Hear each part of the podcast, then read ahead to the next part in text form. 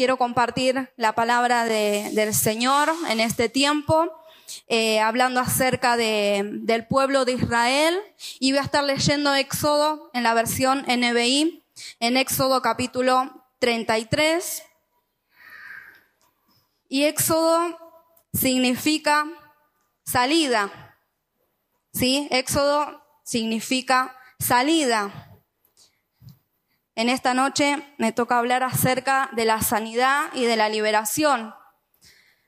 Y saben, hermanos, de que esa salida de la que pudo tener el pueblo de Israel después de haber estado muchos años en esclavitud en la tierra de Egipto, esa salida fue producto de que Dios tenía algo especial para ese grupo de personas. Amén. Y yo sé de que cada uno de nosotros eh, también tenemos testimonios de lugares de donde el Señor nos sacó. El Señor permitió que nosotros salgamos de drogas, salgamos de familias destruidas, salgamos de enfermedades, salgamos de situaciones para Él restaurar, para Él sanar, para Él hacer algo nuevo en nosotros. Amén. Así que en primer lugar decirte que esa salida fue provocada por Dios. Amén. Porque era necesario de que un día nosotros saliésemos de la esclavitud. Era necesario y era importante de que nosotros saliésemos de Egipto. ¿sí? Así como el pueblo de Israel, Egipto representa la esclavitud, ¿sí? y esa salida representa libertad. Y cuando Cristo viene a nuestra vida, hace eso, sacarnos a, a ese camino hacia la libertad. Pero, como todos sabemos, necesitamos pasar por procesos espirituales en los que vamos aprendiendo de que el Señor nos pasa por procesos, ¿sí? A lo cual yo titulé este mensaje Una mente renovada, ¿sí?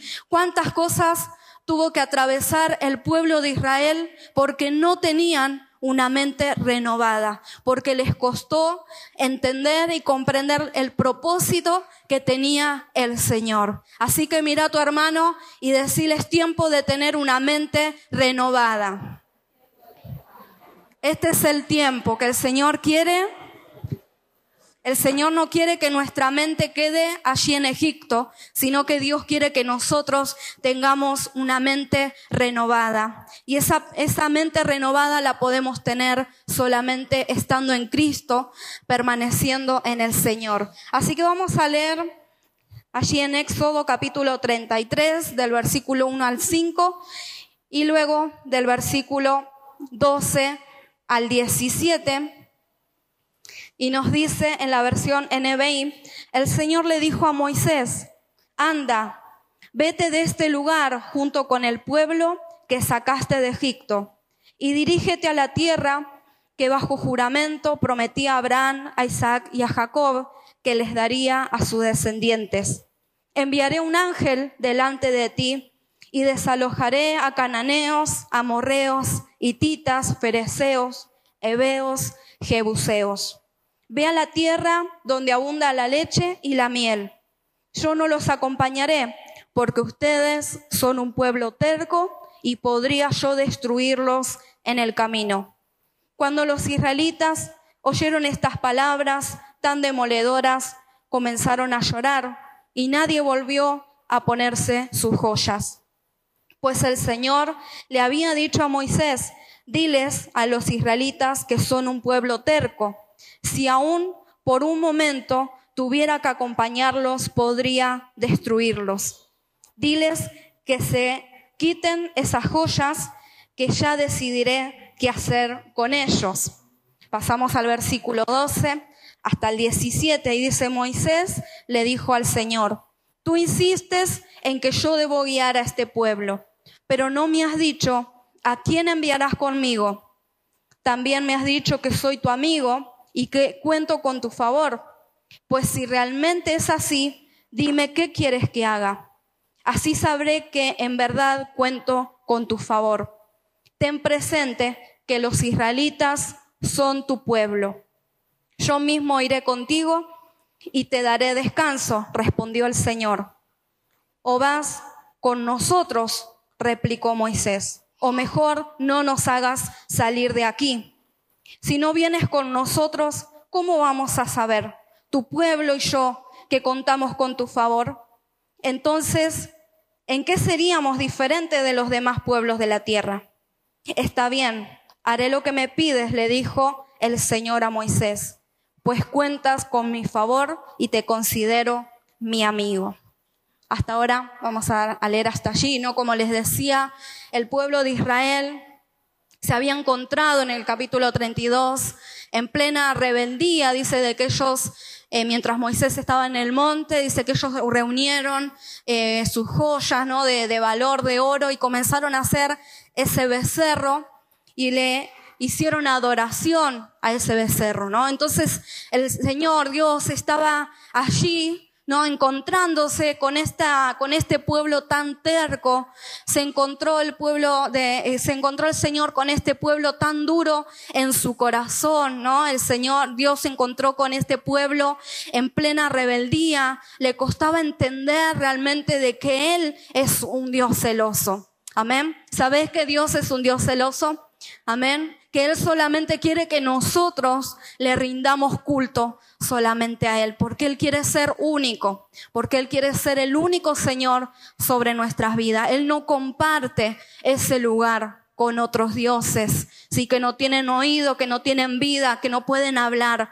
Él no comparte ese lugar con ellos. Y nosotros en este tiempo entendemos de que cuando el Señor nos llama, en ese celo es un celo porque nos ama, porque nos quiere cuidar, porque quiere hacer esa transformación completa en nuestra mente. Pero el pueblo de Israel se encontraba en esa terquedad y Dios diciéndole a, Moisés, este es tu pueblo el que sacaste de Egipto. ¿No? Y Dios sabe bien que el que lo sacó de Egipto era él. No, pero ya el, Señor allí enojado, no por la, la dureza del corazón de este pueblo, y de desviarse en su corazón hacia otros ídolos, se encontraban apartados del favor del Señor. Pero nos dicen estos versículos de que Moisés se puso firme, ¿no? Le dijo, Señor, yo quiero que si nosotros nos vamos a mover de este lugar, de que vos vayas adelante, que vos nos guíes. ¿Qué vamos a hacer sin vos? Ellos, Moisés mismo estaba reconociendo de que necesitaban a Dios obrar en su vida. Yo no sé lo que querés hacer en este tiempo de tu vida, de tu familia, pero sí te puedo decir de que solos vamos a volver a cometer errores, así como el pueblo de Israel, que continuaba con su mente en Egipto, que seguía planificando con una mente de esclavitud, sí, que seguían con esa mente de antes, no tenían una mente renovada porque Dios tenía que hacer mucho en ellos, así como Dios tiene que hacer muchas cosas también en nosotros y Él la quiere hacer.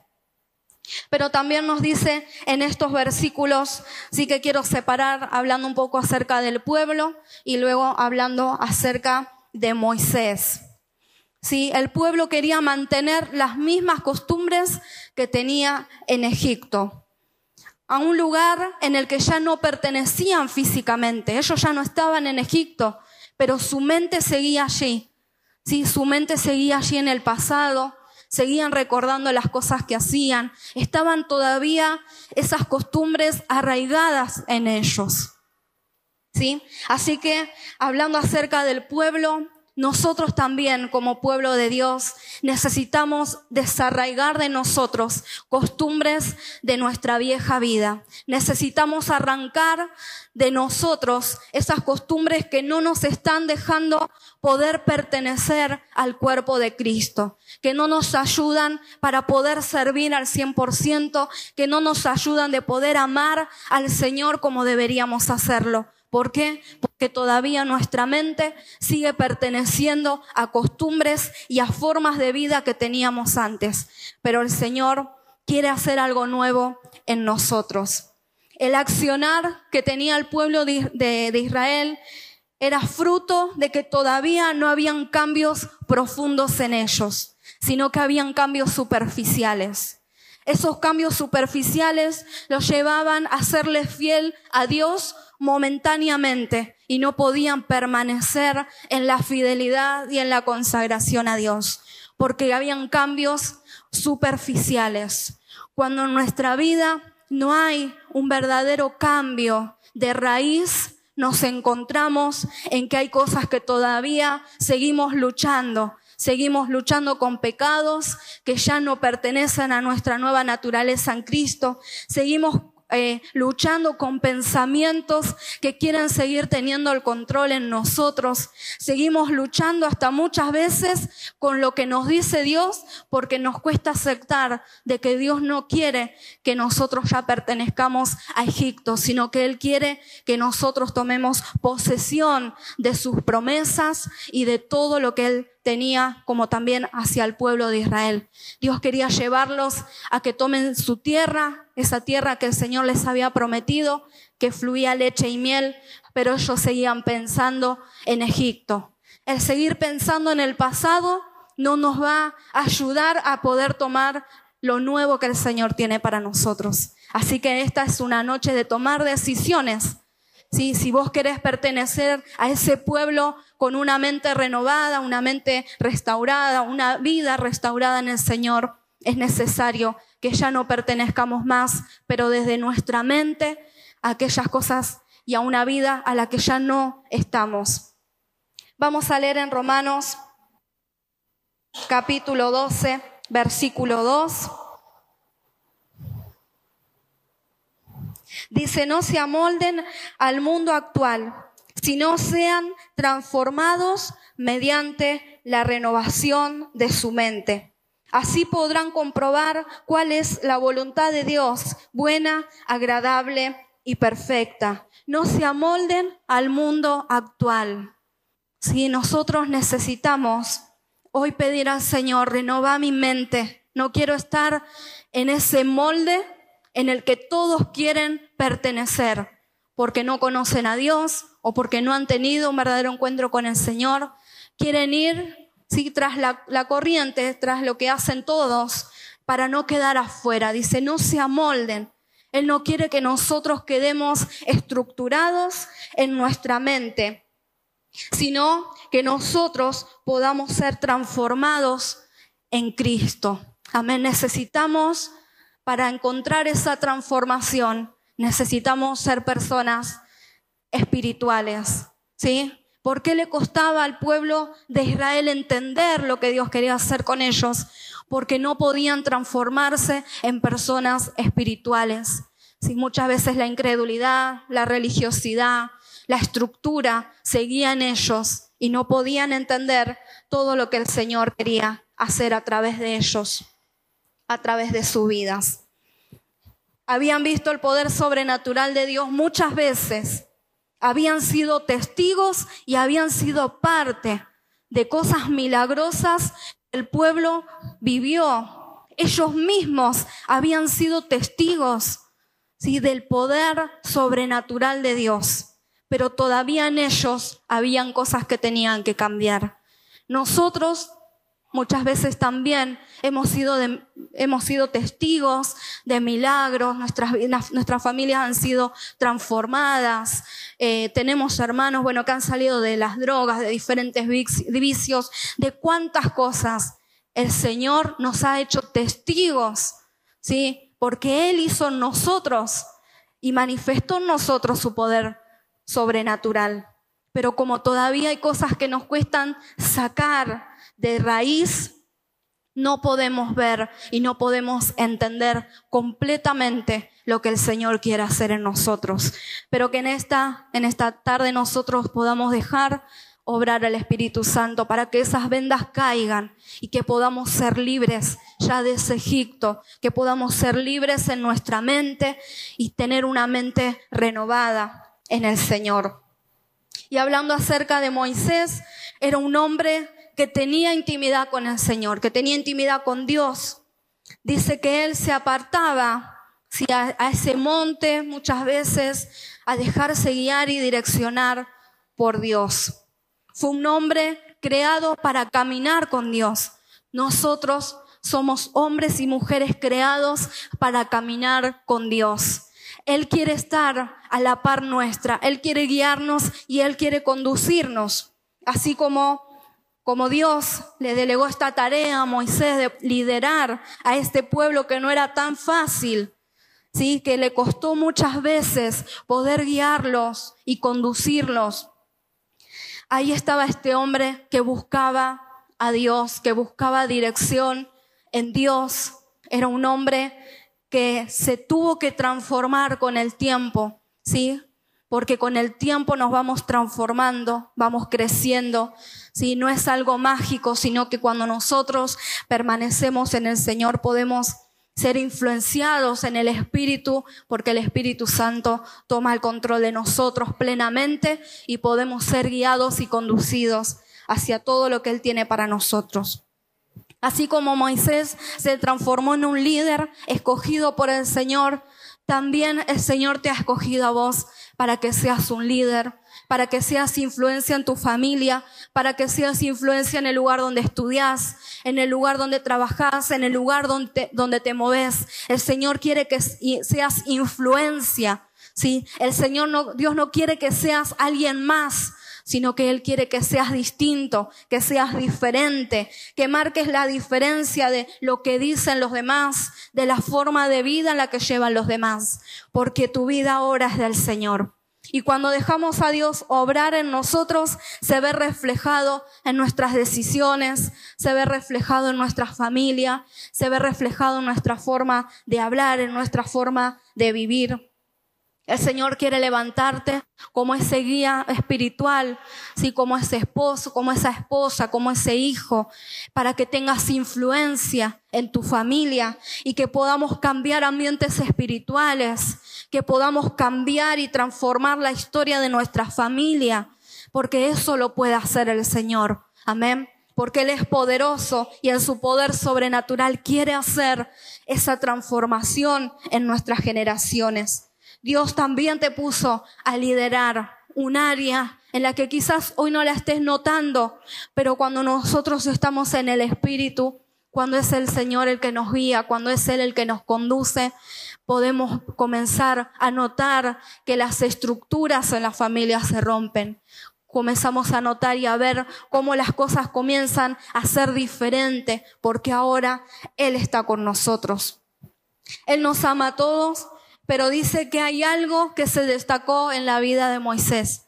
Dice que Dios, sí, que Dios encontró algo diferente en el corazón de Moisés. Y allí en primera de, Samuel, capítulo 16, versículo 7, nos habla, sí, allí en ese versículo de que Dios no mira las, las, apariencias, que no, Dios no mira lo que nosotros solemos mirar en lo físico, o en la actitud, sino que Dios lo que mira es el corazón. Y Dios encontró en el corazón de Moisés un hombre que estaba dispuesto a hacer algo diferente y algo distinto para que este pueblo pudiese llegar a las promesas del Señor. El Señor estará hallando gracia en vos y sí, el Señor halla gracia en nosotros cuando lo buscamos, cuando lo amamos. Nosotros podemos podemos ser diferentes, pero desde nuestro corazón. Cuando somos diferentes y somos distintos de nuestro corazón, podemos tener una transformación completa, no solamente en nosotros, sino en las personas que nos están rodeando, en la gente que está en nuestro entorno, puede ser influenciada porque el Espíritu Santo está en tu vida y si lo dejas obrar, Él puede transformar tu hogar, puede transformar tu matrimonio, puede hacer grandes cosas en tu entorno, aunque hoy no lo veas. Pero lo importante es poder permanecer. Y aunque a Moisés muchas veces le habrá costado, pero él pudo permanecer, pudo seguir creyendo en que Dios llevaba a ese pueblo hacia una dirección y esa dirección era la correcta, aunque al pueblo le costó muchas veces poder entenderlo. Cuando nosotros podemos ser hombres y mujeres de intercesión, de oración, como hoy lo estamos haciendo, de buscar al Señor, comienza, comenzamos a distinguirnos de los demás. ¿sí? Comienza a notarse de que en nosotros hay algo diferente, pero no por nosotros, no por nuestra naturaleza, sino que lo produce el Espíritu Santo. En nuestra mirada lo produce el Espíritu Santo en todo nuestro ser, porque cuando dejamos que Él obre, Él va a obrar. Necesitamos también nosotros como Moisés ser personas que amen a Dios, que estemos apasionados por su presencia, que estemos entendiendo los propósitos que Él tiene para nosotros y para el lugar donde nosotros fuimos puestos para cambiar lugares espirituales. Si nosotros nos mantenemos fieles al Señor, Él va a cumplir sus promesas. Amén. ¿Cuántos quieren ver cumplir las promesas del Señor sobre su familia, en su salud? Esas promesas se van a cumplir, pero nosotros también tenemos que hacer nuestra parte. Tenemos que caminar con Dios. Y una de las cosas que quiero destacar también de esta palabra es que Moisés le dijo al Señor, dice, si tú no vas conmigo, yo no daré un paso yo no me, no me voy a mover de este lugar. Si Moisés no podía avanzar con ese pueblo, si Dios no iba con él, si Dios no iba con ellos.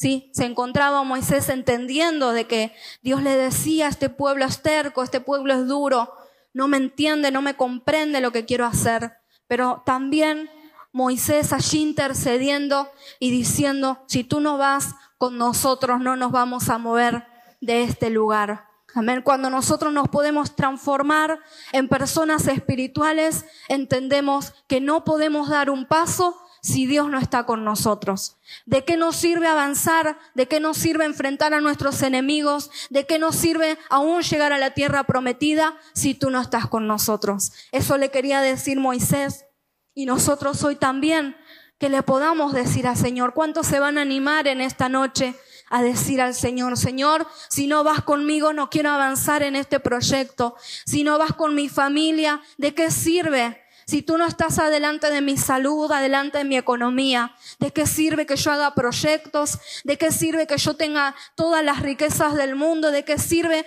que yo tenga el mejor plan en un año si tú no vas conmigo? ¿Cuántos se van a animar en este tiempo a decirle al Señor, Señor, quiero que vayas conmigo? Si no, no me sirve de nada avanzar, no me sirve de nada proyectar, no me va a servir de nada aún dar pasos y aún progresar si no vas conmigo.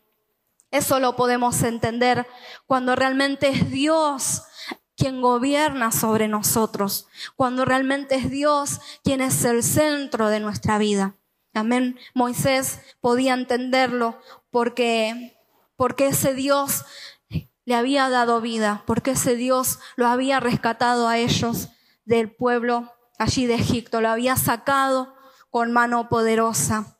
Y otra de las cosas que también me llama la atención en el versículo 17, dice, está bien, haré lo que me pides, le dijo el Señor a Moisés, pues cuentas con mi favor y te considero mi amigo. Qué hermoso que el Señor nos diga, te considero mi amigo, te considero mi amiga y porque te considero eso voy a ir, ¿no? Me convenciste, voy a ir con vos porque te amo y porque sé que me lo estás pidiendo de corazón.